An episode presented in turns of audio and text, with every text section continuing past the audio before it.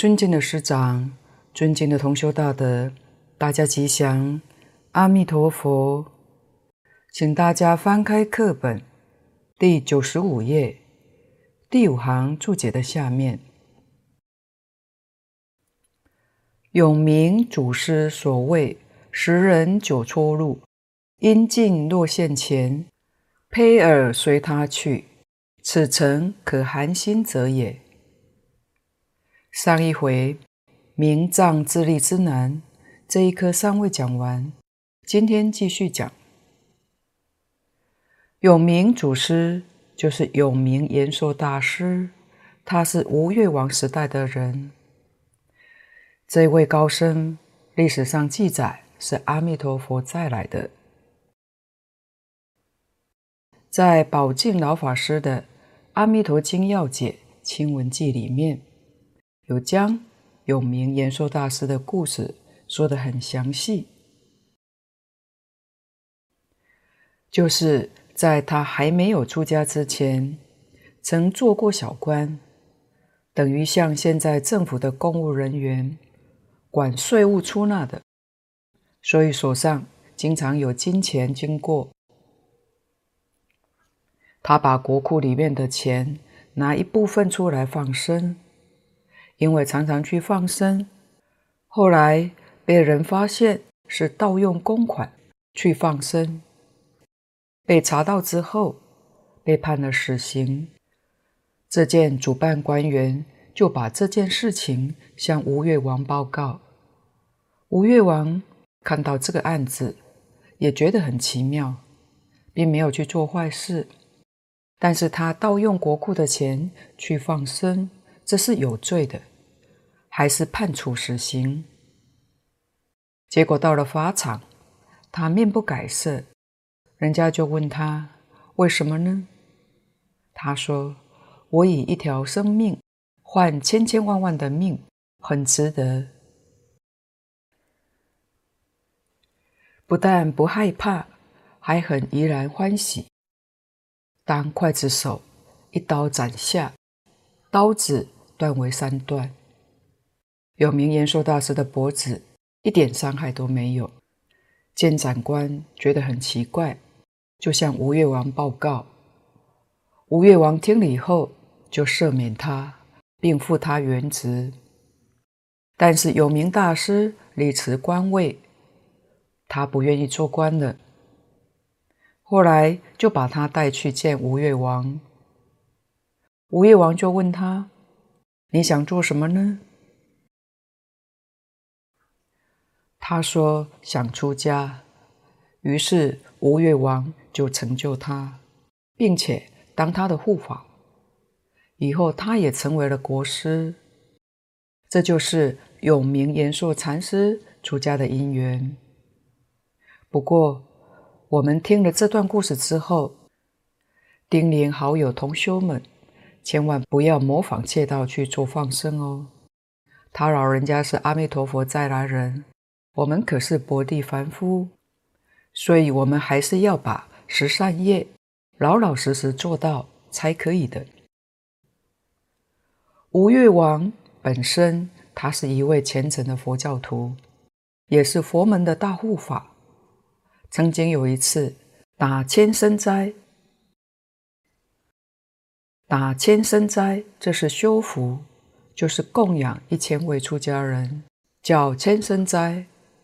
实际上是很多人，不止一千人。千僧斋是平等供养，不分贵贱，以清净心、平等心来共生。当然，虽讲平等，出家人里面还是有大德、有高僧，席次里面还是有上座、首席，大家都很谦虚，互相推让。都不好意思坐在首席的位置上。当这些老和尚互相推让，忽然来了一位大家都不认识的出家人，穿得也不太整齐，破破烂烂的。来了之后，他就往首席的位置坐上去。吴越王他看到，心里当然不痛快，但也不好意思说。等吃完斋之后，吴越王召见永明禅师，向他请教：今天供斋有没有圣贤来应供呢？因为有圣贤来应供，吴越王的福报就大了。永明禅师回答：有。吴越王追问：是谁呢？今天定光古佛来应供。吴越王一听很开心，是哪一位呢？就是坐在首席的那一位和尚。吴越王一听，就赶紧派人去找，派了很多人去打听，追踪这位和尚，但也不知道老和尚姓什么，叫什么名字。但是他有个特征。耳朵比别人大，所以大家就叫他做长耳和尚。后来找到了，在杭州法相寺，吴越王亲自去礼请他，希望长耳和尚到宫里面去应供，这是非常的礼遇。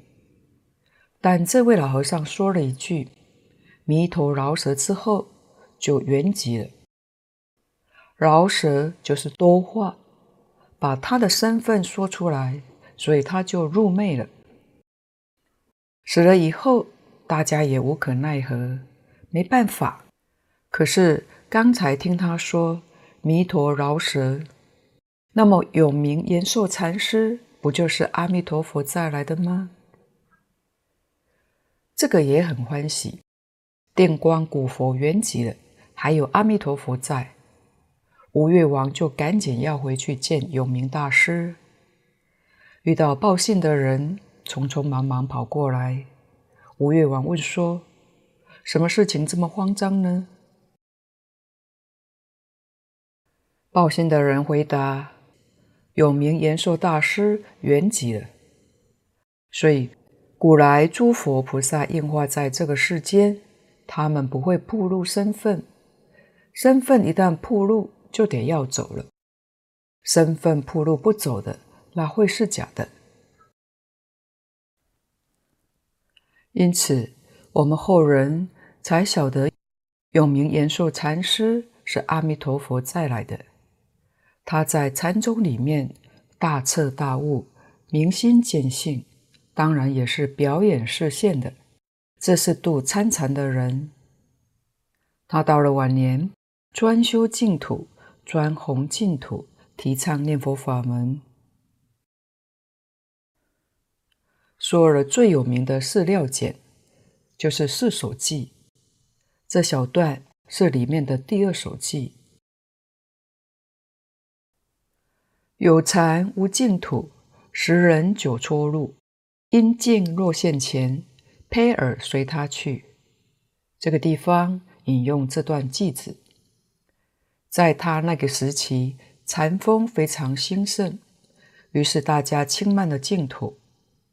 永明延寿大师为了要挽救这些人，要度这批人，所以先是先修禅，在禅宗里面明心见性，大彻大悟，所以修禅的人对他没有不佩服的，没有不敬仰的。他在专念。阿弥陀佛，求生净土，给修禅人做好的榜样，希望带领他们回过头来。这是说明有禅有净土，犹如带脚虎。这是劝参禅的人。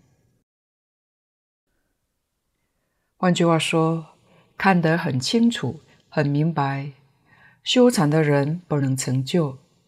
如果他要是不肯回头念佛求生净土，一定还是继续六道轮回，那就太可惜了。所以他是现身说法，做一个榜样，引导这些人回归到净土来。这是祖师的苦心，真正是大慈大悲。禅净双修是不得已对参禅的人一种权巧方便的教导，也就是说。修禅很难成就，修一点净土，将来靠这个能够往生，是这个意思。如果已经发心修净土的人，就叫你老实念佛，就是大势至菩萨说的“不假方便，自得心开”，何必还要惹麻烦呢？净空老法师说，这是禅宗里面一些自尊心高的，不想伤他们的自尊心，就说你学禅再加一点劲，不就更好吗？是这个意思，用来诱导他们。这是我们要晓得当时佛门的背景，了解当时佛教的状况，知道祖师提倡有特别的用意，而不是随便说的。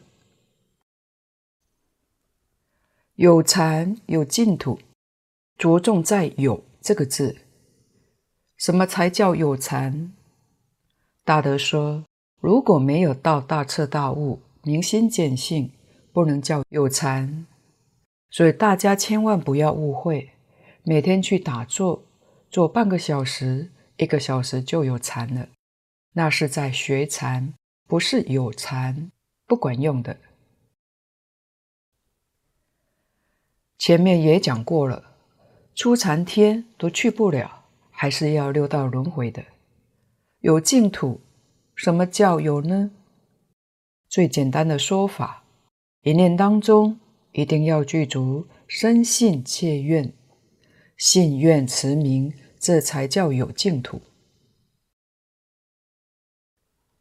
假如我们念这句佛号，我们的信不深，愿不切，一天纵然念十万声佛号，也是没有净土。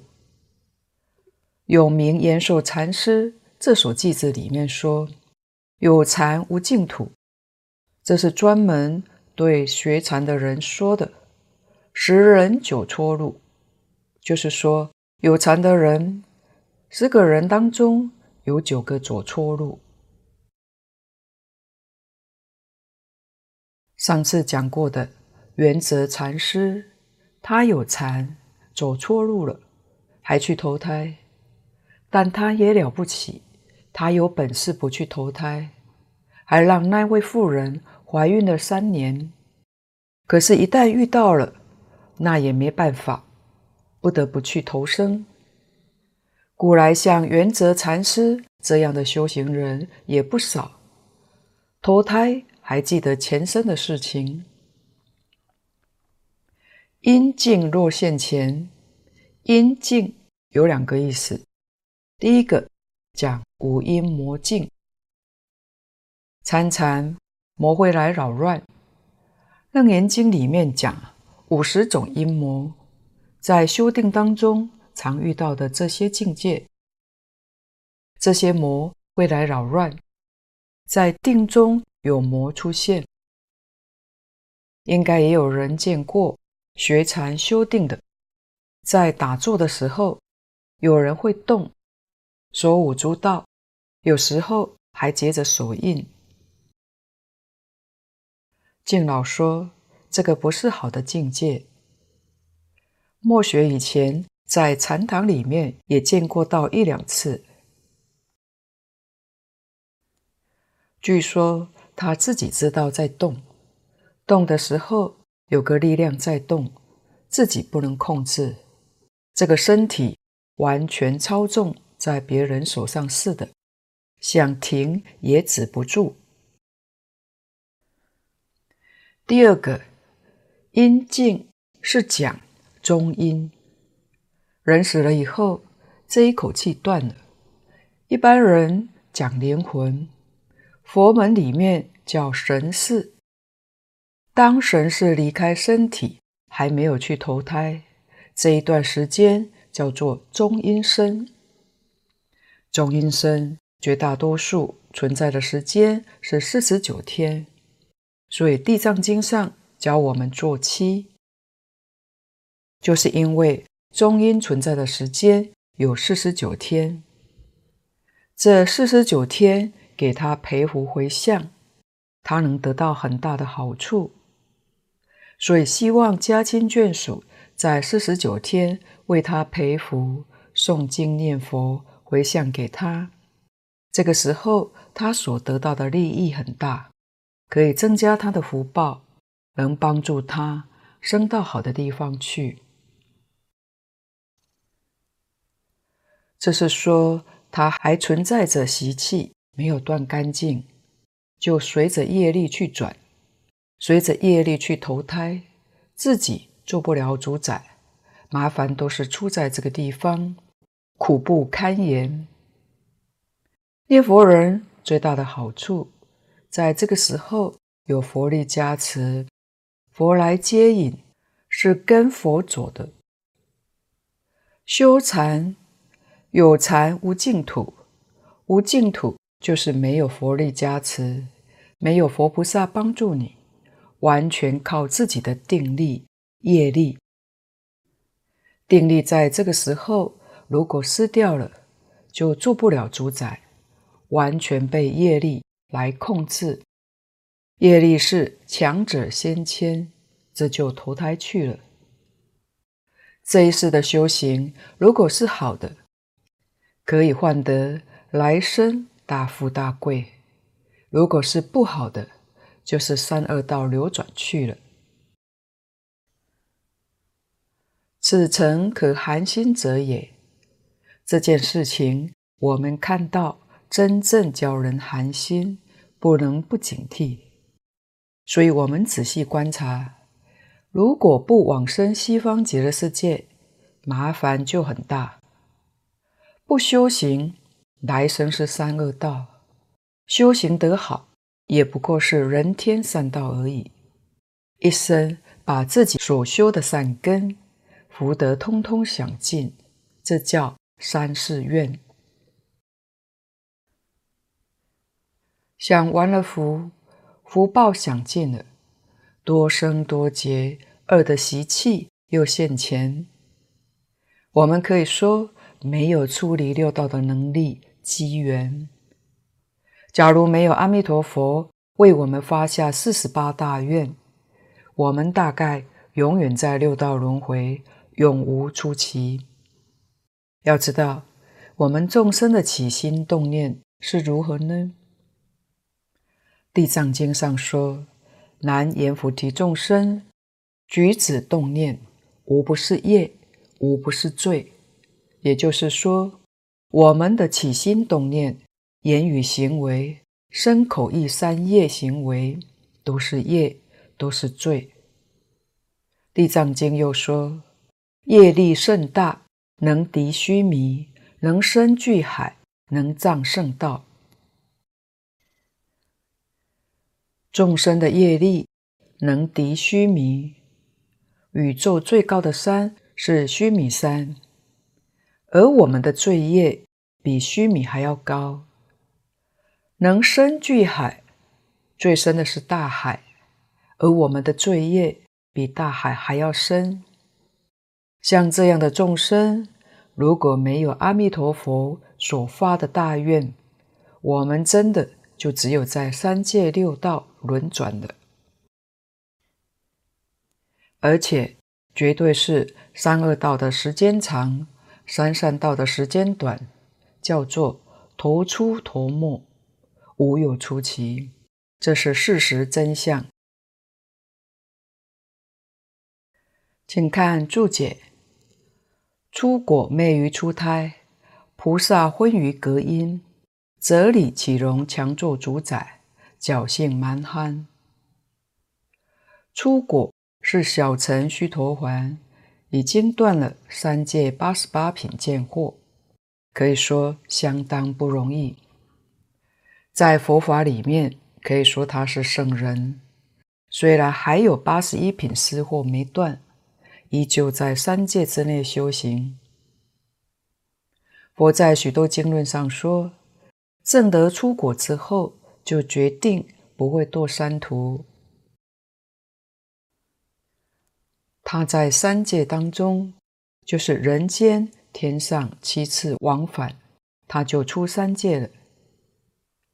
佛说的很详细，如果他在第七次到人间来的时候，能遇到佛出现在这个世间，他一定证得阿罗汉果，就是四果罗汉。假如没有佛出世，怎么办呢？他也超越三界，绝对不会有第八次的往来。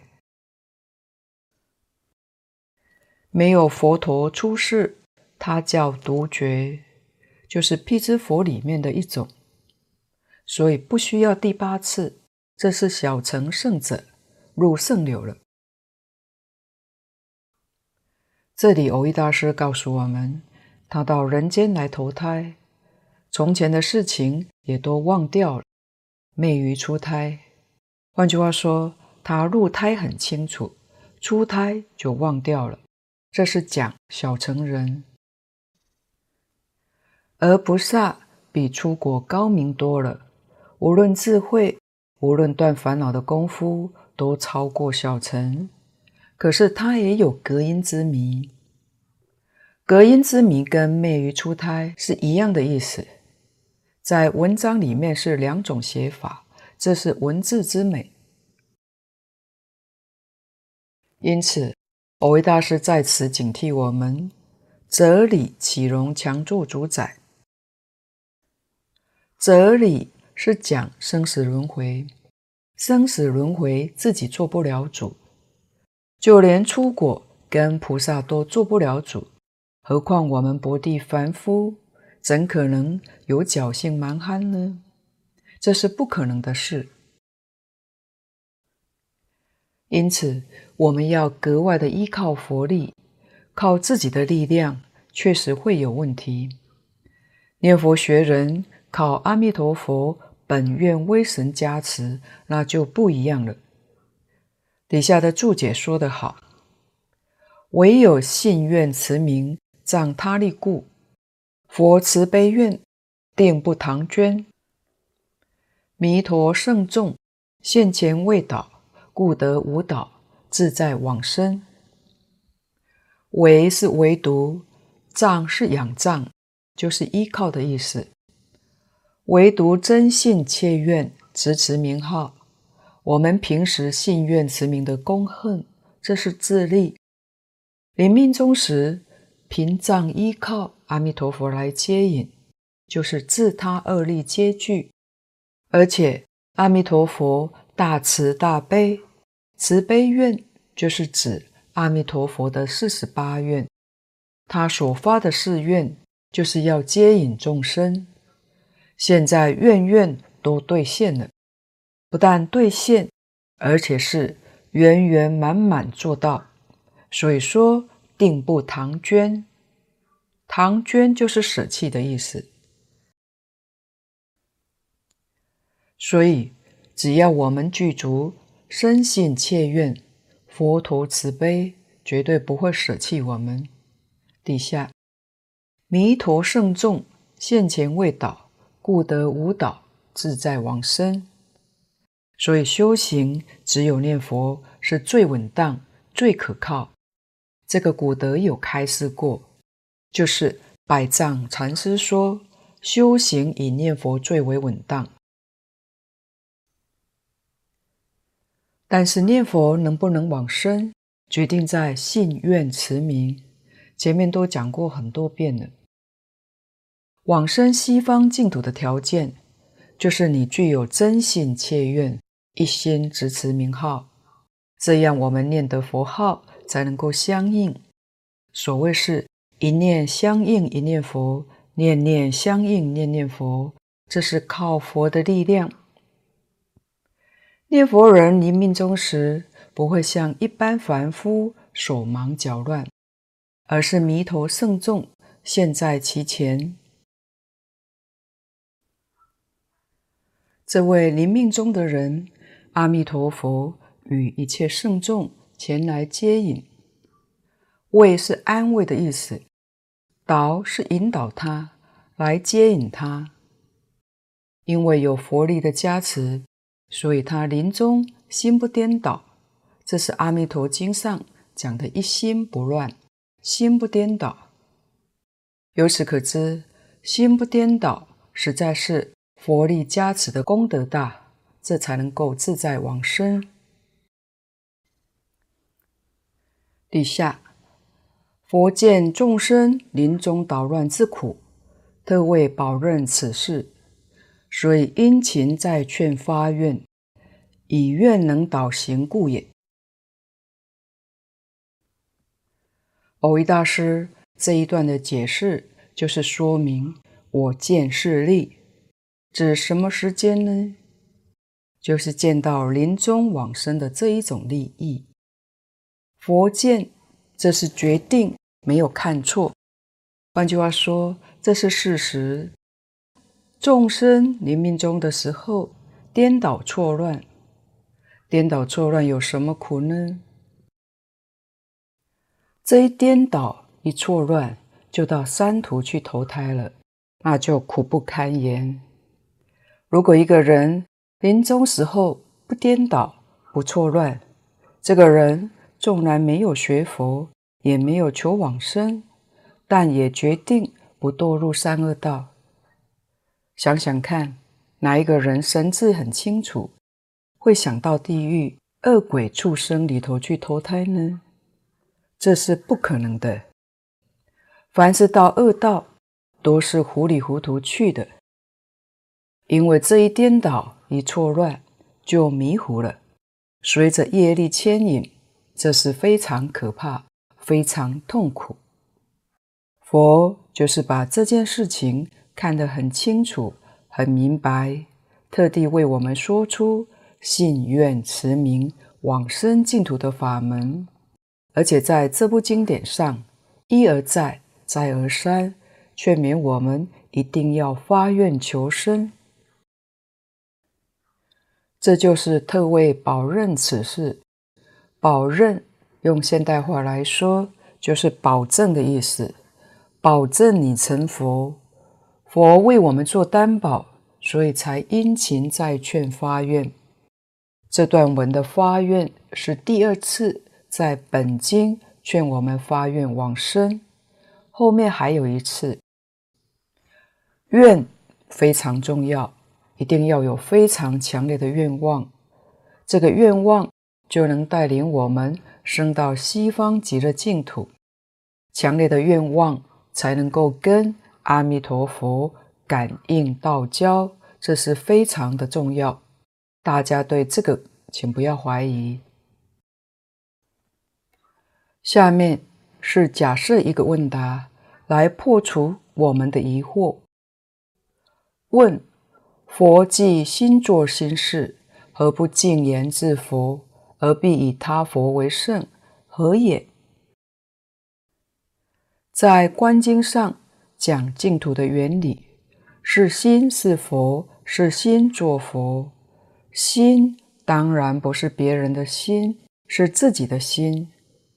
既然是自己的心，为什么不说自性弥陀，不说自性佛，非得一定要指西方极乐世界阿弥陀佛？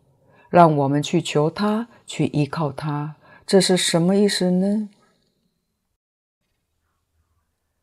下面蕅益大师答得很好，答：此之法门全在了他极致。若慧言他佛，则是他见未忘；若偏重自佛，却成我见颠倒。此之法门，就是持名念佛法门。了是明了，让我们明了，他跟智是一，不是二。一是从体上来讲，体上性上是讲一，但是从相上、从事上讲是二，这个我们也要知道的。下面就解释这一种道理了。若讳言他佛。则是他见未忘，若偏重自佛，却成我见颠倒。简单的说，这是对于事实的真相没有弄清楚，才会产生这么个疑问。但是这个疑问一定要破除，否则对往生净土会造成障碍。纵然拼命念佛，强烈的愿望求生，也只能生到边地余尘。这个在《无量寿经》上可以看到。为什么会生到边地遗尘呢？因为他有这个怀疑存在。这里是讲还有愿，还真肯念，但是却生到边地遗尘。如果这个疑惑是很严重，破坏了自己的信愿，那这一生都不可能往生了。所以关系非常之大。我们也要知道，念佛法门跟《华严经》一样，不但一样，实际上是超越了。因为《华严经》到了末后，普贤菩萨十大愿王导归极乐。《华严经》是什么法呢？是圆顿大法。所以这部经典是圆中之圆，顿中之顿。唯有一心就能契入，如果用二心就有障碍。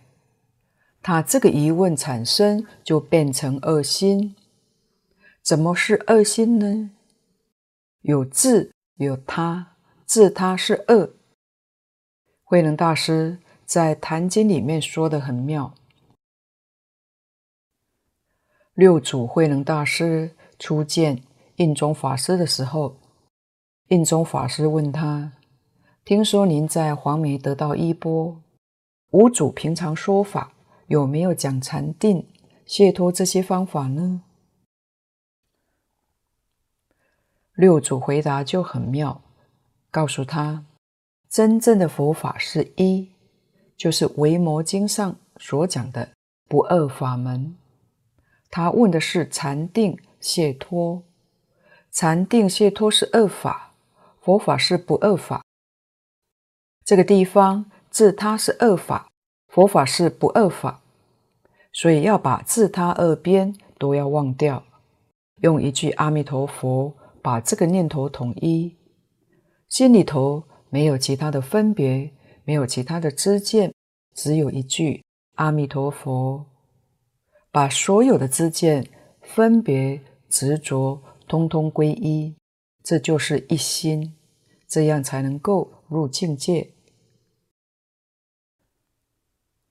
在净土宗里面，入境界就是入西方极乐世界，因为西方极乐世界是一真法界，就是大业往生，生到凡圣同居土下下品的那个地方，也是一真法界。这是极乐世界无比殊胜之处。全在了他即自，他跟自就是一，不是二。如果说他佛，那你他见未忘；如果偏重在自佛，我见颠倒，有他见，有我见。想一想《金刚经》上说的，菩萨有我见，人见，众生见，寿者见，即非菩萨。他见是人见。《金刚经》前半部是讲事相，后半部讲事见。事见比事相讲得更深刻。前面是若菩萨有我相、人相、众生相、寿者相，即非菩萨。后半部说得更妙了。你有这种见解，这个念头就不行。有我见、人见、众生见、寿者见。即非菩萨，他这里是落在世见里头，所以蕅益大师答复得很妙。底下注解：有悉檀四义，后三义是不孤起。倘不从世界生发庆信，则心厌二意尚不能生，何况误入礼佛？唯即是词达理词，所以弥陀圣众现前，即是本性明显。往生彼土，见佛闻法，即是成就慧身，不由他物。又悉谈四义，后三义是不孤起。佛法在释迦牟尼佛当时。教学利益众生，就是以四悉檀为中心。今天依然不能例外。四是四种，悉是普遍的意思，檀是布施，就是四种普遍布施的利益，叫做四悉檀。悉檀是梵语音译过来的。这四种，第一个叫世界悉檀，欢喜意。佛法首先就是能令一切众生生欢喜心，这是佛教化众生的第一条。要是跟大众接触，让人家不欢喜，佛的教学就全盘失败。所以第一个要教众生欢喜。如何让众生生欢喜呢？那是方法手段，也是因人因事因地巧妙各个不同。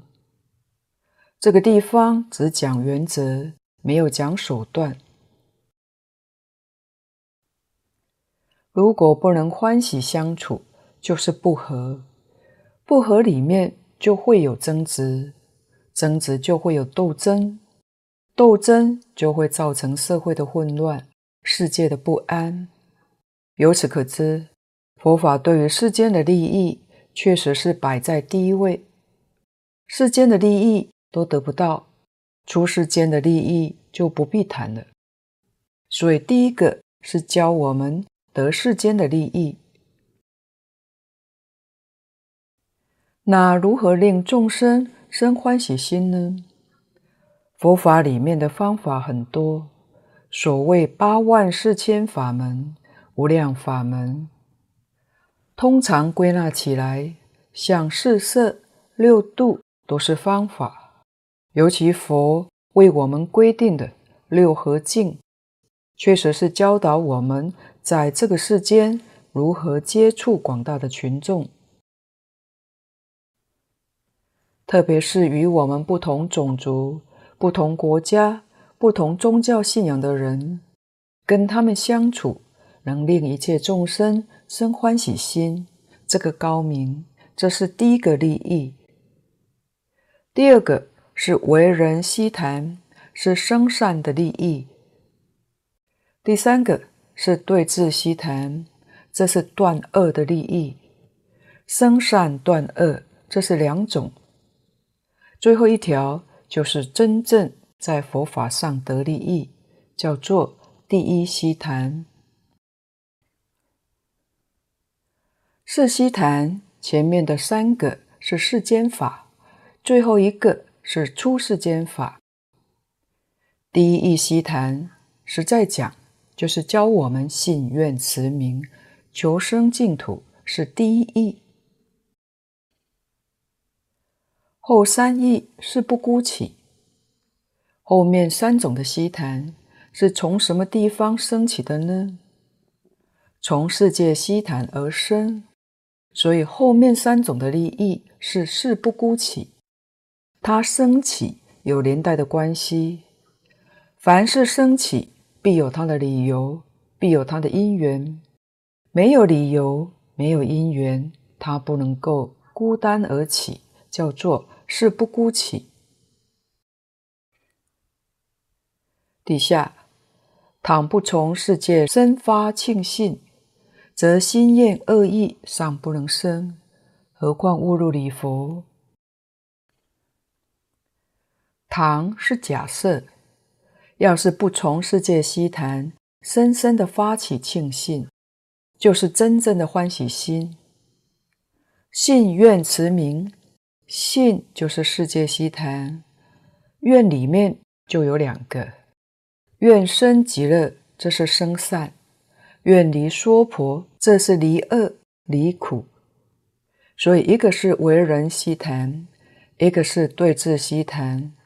往生西方极乐世界，那是第一义悉檀，就是此地讲的误入礼佛。生到西方极乐世界，就误入礼佛。这是把四悉檀的利益完全用在净土中念佛往生上来说的。我们也要晓得，四悉檀是佛法接引众生的总纲领，大小乘佛法通通离不开这个原则。唯即事持达理持，大概像我们这一类业障深重的凡夫，走这个路子最稳当，就是先用事持。理虽还不明白，没有关系，不要紧。当然理能够懂，那是更好。理虽不懂，像过去到现今，有许多的老阿公、老阿婆念佛往生，让我们看到或听到他们的瑞相，预知时至，晓得什么时候走，这都是决定往生。他们对净土经典义理可能不懂，《阿弥陀经》《无量寿经》《观无量寿佛经》这净土三经，可能也没有读诵过。虽不懂，但他们能够往生，这就是誓词。生到西方极乐世界，一切就懂了。一到极乐世界都懂，为什么呢？因为誓词持得很纯，心定了，信愿坚固。佛来接引的时候，佛光会先助照。当佛光一照，业障就消除，智慧自然就开了。这是从誓词达到理持。所以弥陀圣众现前，即是本性明显。弥陀圣众现前。就是见到佛菩萨了，本性明显是禅宗里面讲开悟的意思，明心见性，大彻大悟，这是见佛殊胜的利益。由此可知，这种智慧的现前，一个是自己念佛的功德，一个是佛光的加持，这真正是得佛加持的殊胜利益。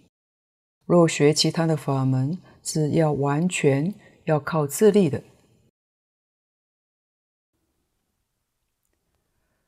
所以在这个地方，大半是依靠佛的威神加持。往生彼佛，见佛闻法，即是成就慧身，不由他物。生到西方极乐世界，天天跟阿弥陀佛在一起。经上也讲得很清楚，西方极乐世界是六尘说法，无有中断。所以见佛闻法，即是成就慧身。在华严经上讲实身，智慧之身，实在讲就是报身，确实不由他物。在一般讲经当中，我们常听到三身：法身、报身、应化身。说三身，我们印象比较深刻、熟悉。讲十身，十种身，如果不读《华严经》，是不太能够明了的。有大德说，十身才是真正圆满的说法，三身。实在讲是十身的归纳，其实内容是不增不减，只是说法不同而已。这是说明三身跟十身开合的不同。三身展开来说十身，十身把它归纳就是三身。有关十身，过去大德有两种的讲法。第一种讲法是菩提身、愿身、化身、住持身、相好庄严身、势力身、如意身、福德身、智身、法身。第二种讲法是众生身、国土身、业报身、声闻身、缘觉身、菩萨身、如来身、智身、法身。虚空身，这十种身是同时具足而互相相应的，所以叫做同时具足相应门。我们就以第二种讲法来说，第一个众生身，众生是众缘和合而生的，每一类众生都有他的身体，这是众生身。佛菩萨观机逗教，因人说法，会观看机缘来教化众生，因什么人就说什么法，所以现众生身而为众生说法。第二个国土身，我们所住的国土都是佛菩萨所化现的。佛菩萨化现一个国土身，来利益众生，教化众生，令一切众生在这个国土身上发菩提心。第三个业报身，众生有众生的业报，佛菩萨也现出这么一个业报身来教化众生。第四个声闻身。就是现比丘相。第五，缘觉身，又叫独觉身，佛菩萨就现这个身来教化众生。第六，菩萨身，佛菩萨现一种菩萨身，菩萨身就是利益众生，把自己忘掉了。你要是发菩萨心，你就是菩萨。第七个，如来身。就是现佛身，第八智身，就是现有智慧人的身体，第九法身，第十个虚空身。这十身可以同时都化现出来，而本来的身不变，所谓是十身立然，立就是明明白白的。在这显现出来，互相现这个相而做佛事，彼此不相障碍，就是他同时能够现出来这十种的身，互不妨碍，这叫同时具足相应门。不像我们凡夫就这么一个身体，到了日本，在台湾就没有这个身体。就是现在到户外去，这间讲堂也就没有这个身了。所以这里的境界等于圆教初住菩萨，初住菩萨破一品无明，证一分法身，是这么一个境界。在我们这个世间，要是修一般法门，要达到这个境界，是要修满一个阿僧祇劫。一个阿僧祇劫修圆满了，第二个阿僧祇劫开始就证得原教初住的果位，实在很不容易。我们看到西方极乐世界原教初住的地位是轻而易举就可以得到了，而实际上还不止。为什么呢？这部经典一再告诉我们。生到西方极乐世界，都是圆正三不退。在《阿弥陀经》《无量寿经》上都说阿鞞跋致菩萨，这都是圆正三不退。圆正三不退是在讲他的受用，虽然自己烦恼没有断，拜业去的，但是神通道力种种的受用，就跟等觉菩萨。差不多相似，这是念佛法门真正无比殊胜的地方。今天的报告先到此地，若有不妥地方，恳请诸位大德同修不吝指教。谢谢大家，感恩阿弥陀佛。